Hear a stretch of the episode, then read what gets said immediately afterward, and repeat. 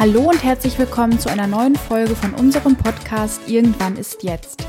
Wir freuen uns, dass du wieder mit dabei bist.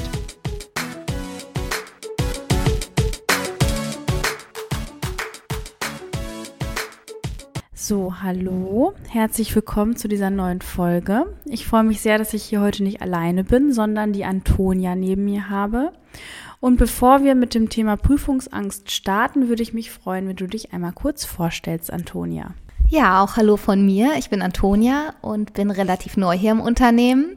Ich bin Psychologin und freue mich sehr auf diesen Podcast heute. Warum bist du denn bei uns die Expertin für das Thema Prüfungsangst? Das liegt zum einen an meinem Studium mit den psychologischen Inhalten, zum anderen aber auch daran, dass ich zuvor in einem Präventionsprojekt gearbeitet habe, in dem vor allem emotionsfokussiert psychotherapeutisch gearbeitet wurde. Das heißt, dass wir uns viel mit Emotionen auseinandergesetzt haben und dementsprechend bringe ich da einige Erfahrungen mit. Okay, und wenn wir uns jetzt dem Thema Prüfungsangst nähern, da gehe ich davon aus, dass einige unserer Zuhörer und Zuhörerinnen gar nicht genau wissen, was das ist. Also warum ist es so ein großes Thema? Warum ist es so wichtig?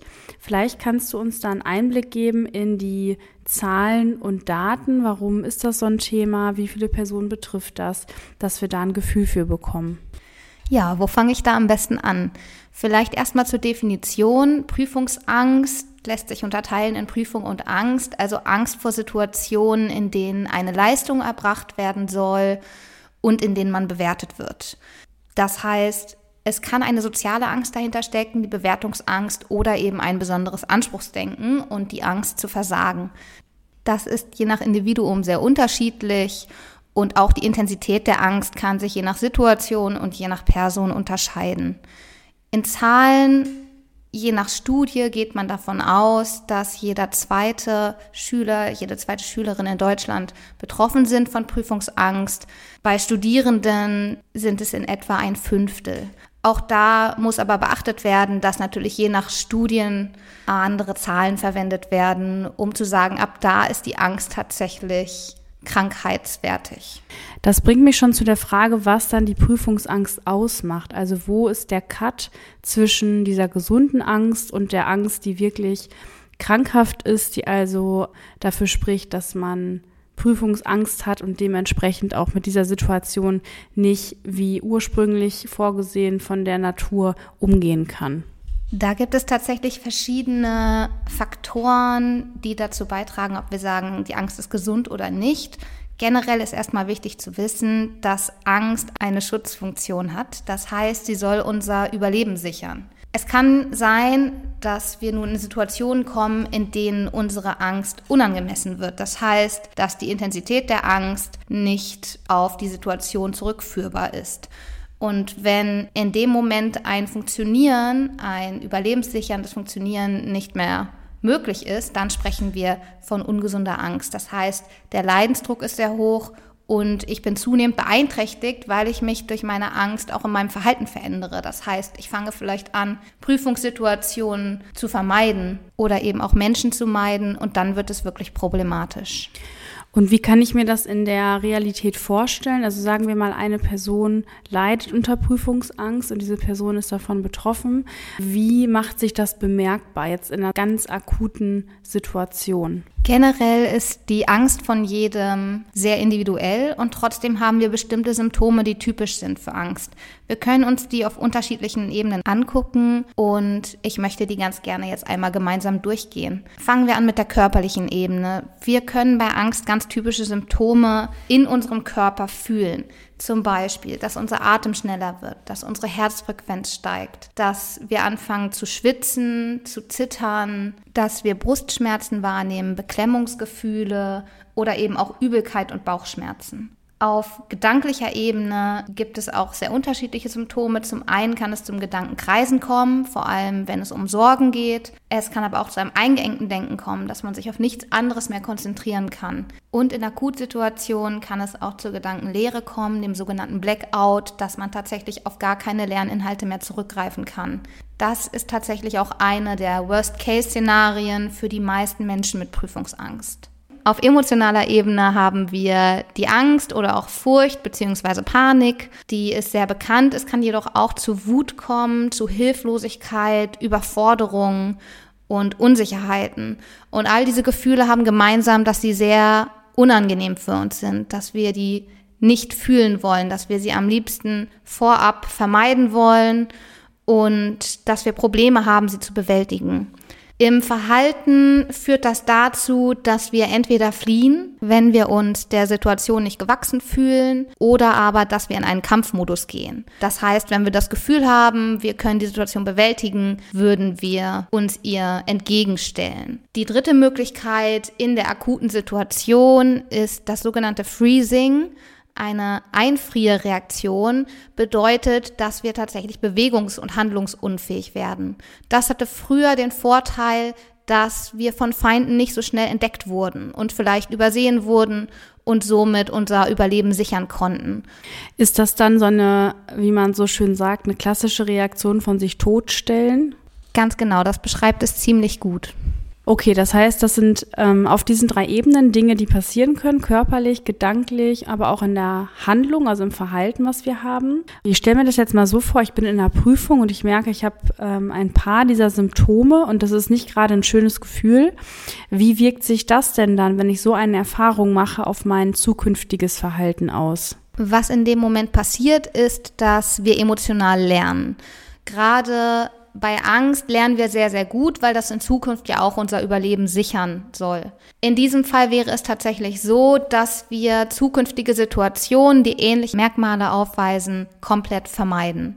Das wird natürlich problematisch, da Prüfungen in unserem Alltag allgegenwärtig sind und auch wichtig sind, um voranzukommen. Das bedeutet für Personen, die von Prüfungsangst betroffen sind, nicht nur ist es jetzt mal gerade irgendwie doof, sondern ich passe natürlich auch mein Verhalten an, weil ich vermeiden möchte, solche Situationen nochmal zu erleben. Schaue also, was kann ich tun, damit das nicht mehr passiert und entsprechend ist dann eine Prüfung beispielsweise zu vermeiden, dort nicht hinzugehen. Eine Strategie, die zwar nicht objektiv betrachtet eine gute ist, aber eine Strategie, die für diesen Moment funktioniert. Wie würde ich denn bei anderen Personen Prüfungsangst erkennen können. Also wenn wir davon ausgehen, dass vielleicht auch viele Personen zuhören, die mit anderen Menschen im Kontakt sind, die in der Schule sind, in der Ausbildung, im Studium, in der Weiterbildung, egal in welchem Alter man sich das anschaut, das gibt es ja immer. Wie könnte man das bei anderen erkennen? Gibt es da Dinge, die besonders auffällig nach außen sind? Das kommt tatsächlich sehr stark darauf an, wie gut die Person darin ist, ihre Angst zu kaschieren. Das heißt, im Zweifelsfall würde man es gar nicht bemerken. Trotzdem sollte man darauf achten, ob Personen im Umfeld ihre Verhaltensweisen ändern. Das heißt, ist die Person verschlossener, zieht die Person sich zurück, gerade wenn es um Präsentationen geht, wenn es um das Lernen geht, um Prüfungsphasen, ist sie da nervöser als sonst, angespannter als sonst, kann ich vielleicht auch in einer Prüfung mimisch Angst entdecken bei der Person, kann ich Schwitzen entdecken oder ähnliches. Man kann schon versuchen, auf Körpersignale und Verhalten zu achten und im Zweifelsfall die Person niederschwellig und vorsichtig darauf ansprechen. Das bedeutet also, man kann natürlich auf solche Dinge achten und wenn man merkt, jemand ist in einer akuten Angstsituation, zum Beispiel wegen der Prüfungsangst, da stellt sich aber auch die Frage für mich, was gibt es denn tatsächlich für Chancen, um mit dieser Prüfungsangst umzugehen? Also was kann ich dagegen tun, wenn ich davon betroffen bin oder vielleicht jemanden kenne, der oder die davon betroffen ist? Dabei ist tatsächlich erstmal am wichtigsten überhaupt zu verstehen, was die Angst anfeuert. Zum einen haben wir angstverstärkende Gedanken, zum anderen ist unsere Eigenwahrnehmung sehr stark auf unser Körperinneres gerichtet. Das heißt, dass wir ständig auf der Suche sind nach Veränderungen in unseren körperlichen Symptomen, um möglichst schnell aufkommende Panik zu entdecken.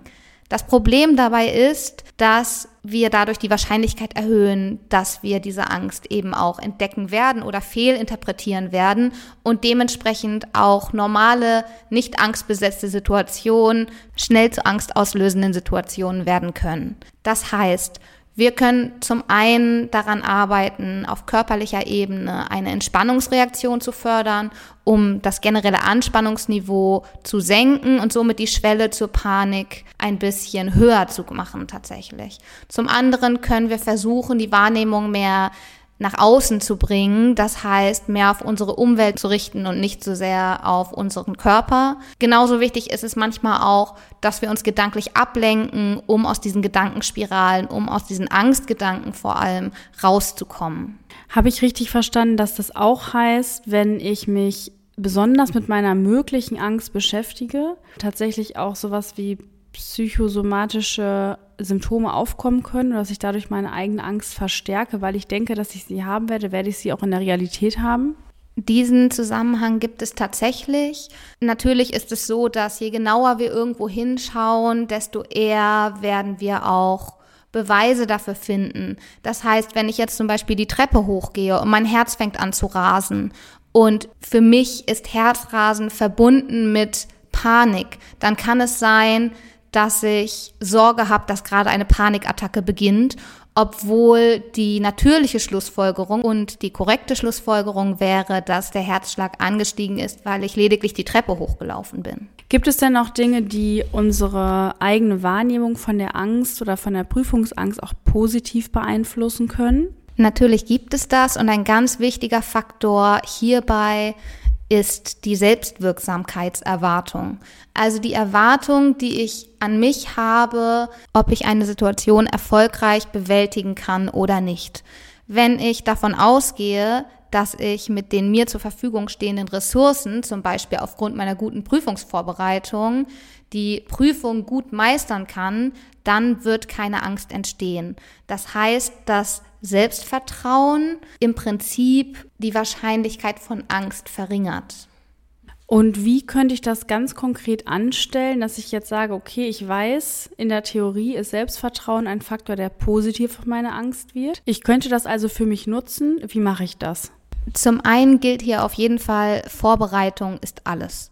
Bedeutet, man sollte sich möglichst gut auf die Prüfung selbst vorbereiten, gut lernen, am besten auch mit flexiblen Systemen lernen. Das heißt nicht nur stumpfes Auswendiglernen von vorne bis hinten, sondern die Inhalte mal mischen, vielleicht mit einem Karteikartensystem etc., damit man die Inhalte möglichst gut und möglichst flexibel eben auch abrufen kann. Wenn ich mir sicher bin, dass ich gut vorbereitet bin, dann habe ich schon ein Stück weit meine Selbstwirksamkeit erhöht. Zum anderen kann es helfen, die Prüfungssituation zu visualisieren. Bedeutet, sich vorab auch mental darauf einzustellen, in diese Prüfung reinzugehen. Sich wirklich vorzustellen, wenn ich jetzt Panik bekommen sollte, was tue ich dann konkret? Welche Schritte werde ich konkret gehen? Fange ich erst einmal an, tief durchzuatmen zum Beispiel? Wende ich dann eine Technik an, um meine Aufmerksamkeit weiter nach außen zu bringen? Darauf kann man sich durchaus vorbereiten und mit jedem Mal, dass man das mental tut, steigt die Wahrscheinlichkeit, dass man diese Schritte dann auch tatsächlich unternehmen kann im Fall der Panik in der Prüfung und auch das kann Sicherheit schaffen. Gibt es denn eine konkrete Methode, die du mit uns teilen kannst, wo du vielleicht ganz kurz und knapp einfach mal erläuterst, wie funktioniert das, was kann ich machen, wenn ich in dieser Situation bin, wenn ich mich darauf vorbereitet habe, ich habe es visualisiert und ich merke trotzdem, da kommt irgendwie was und ich möchte mich jetzt körperlich entspannen. Welche Methode kannst du da für Anfänger und Anfängerinnen empfehlen? Es gibt natürlich unzählige Entspannungsverfahren, die total gut funktionieren und auch da schon mal an alle, nehmt euch die Zeit und testet wirklich aus, welches Verfahren am besten für euch geeignet ist. Ich kenne zum Beispiel viele Leute, die sagen, autogenes Training tut mir total gut oder Fantasiereisen funktionieren super und andere sagen, das ist gar nichts für mich, ich schlafe immer sofort ein. In dem Fall würde ich zum Beispiel progressive Muskelentspannung total empfehlen. In diesem Fall ist es eine Übung oder sind verschiedene Übungen, die man aneinander hängt, bei der sich Anspannung und Entspannung im Körper abwechseln. Das heißt, dass man bestimmte Muskelgruppen für einen bestimmten Zeitraum anspannt, um sie danach bewusst zu entspannen und den Unterschied auch wirklich wahrzunehmen. Ziel des Ganzen ist es, das parasympathische vegetative Nervensystem anzuregen, das bei uns für Entspannung im Körper zuständig ist. Das bedeutet, dass wir zum einen lernen, ganz bewusst wahrzunehmen, wann wir angespannt sind und eben auch lernen, Entspannung aktiv und eigenständig herbeizuführen. Nach und nach, je mehr Übung wir bekommen, wird es immer einfacher, an- und Entspannung aktiv herbeizuführen und dann können wir größere Muskelgruppen zusammenfassen, sodass diese Methode irgendwann sehr zeitsparend auch in einer Prüfung angewendet werden kann. Der Vorteil zu anderen Entspannungsverfahren ist hierbei, dass wir auch die Anspannung mit drin haben. Das heißt, dass wir körperlich nicht so stark runterfahren, was in einer Prüfung tatsächlich nicht besonders sinnvoll wäre, weil wir ja weiterhin leistungsfähig sein wollen und dazu ein gewisses Stresslevel brauchen. Okay, und wo könnte ich diese Methoden und Praktiken lernen, wenn ich mich langfristig damit auseinandersetzen möchte, wie meine eigene Prüfungsangst für mich vielleicht gut funktionieren kann, wie ich damit klarkomme und wie ich es schaffen kann, auch trotzdem noch Prüfungen wahrzunehmen, um das nicht immer zu vermeiden? Zum einen gibt es natürlich im Netz, im Internet sehr viele Möglichkeiten, sich verschiedene Techniken anzueignen. Hierbei ist mir tatsächlich ganz wichtig, nochmal zu sagen, achtet darauf, was das für eine Quelle ist. Gibt es vielleicht wissenschaftliche Hinweise darauf, dass die Wirksamkeit belegt ist, da man wirklich heutzutage darauf achten sollte, was für Techniken und was für Informationsquellen man da eigentlich vor sich hat. Ansonsten gibt es auch Selbsthilfegruppen, zu denen man gehen kann. Und wenn es wirklich krankheitswertig werden sollte, empfehle ich definitiv eine Therapie zu machen. Das heißt, wenn ich merke, ich verliere die Kontrolle über meine Angst oder die Angst übernimmt vielleicht sogar die Kontrolle über mein Leben, dann empfehle ich sehr, eine Therapie in Anspruch zu nehmen, weil man dort tatsächlich sehr viel über sich selbst lernen kann und die Angst hinter sich lassen kann. Gut, das heißt, langfristig wären das die Dinge, die ich tun kann, dass ich wirklich lerne, wie ich meine eigenen Reaktionen einzuschätzen habe, dass ich schaue, was passt zu mir, was funktioniert für mich von diesen Methoden, vielleicht auch mit einer Begleitung professionell über eine Therapie. Was wären denn Schritte, kurzfristige Dinge, die ich umsetzen kann, um mit meiner Prüfungsangst zurechtzukommen, um mich diesem ganzen Thema ein kleines Stück zu nähren? Der erste Schritt ist immer die Selbstreflexion, also überhaupt erstmal zu bemerken, ich habe Angst und ich habe diese Angst in bestimmten Situationen, um zu verstehen, was dahinter steckt und wo ich eigentlich bei mir ansetzen muss. Als nächsten Tipp gebe ich gerne mit, versucht die Angst als Teil von euch und eurem Leben zu akzeptieren. Denn im ersten Moment ist die Angst nur ein Gefühl, das euch ein Signal geben soll. Das kommt von euch selbst und dementsprechend ist es an und für sich auch nicht bedrohlich für euch. Es möchte euch signalisieren, dass etwas nicht stimmt und dass ihr da genauer hinschauen solltet. Und es bringt nichts, wenn ihr gegen diese Angst ankämpft. Erst wenn ihr sie akzeptiert, könnt ihr den nächsten Schritt gehen und was verändern. Und deshalb hoffe ich sehr, dass ihr euch nicht von eurer Angst zu viel Angst einjagen lasst, sondern gerade auf sie zugeht und sie lernt zu akzeptieren und zu bewältigen. Okay, das waren also noch ein paar kurzfristige Möglichkeiten neben den für die langfristige Behandlung oder für den langfristigen Umgang mit dieser Prüfungsangst.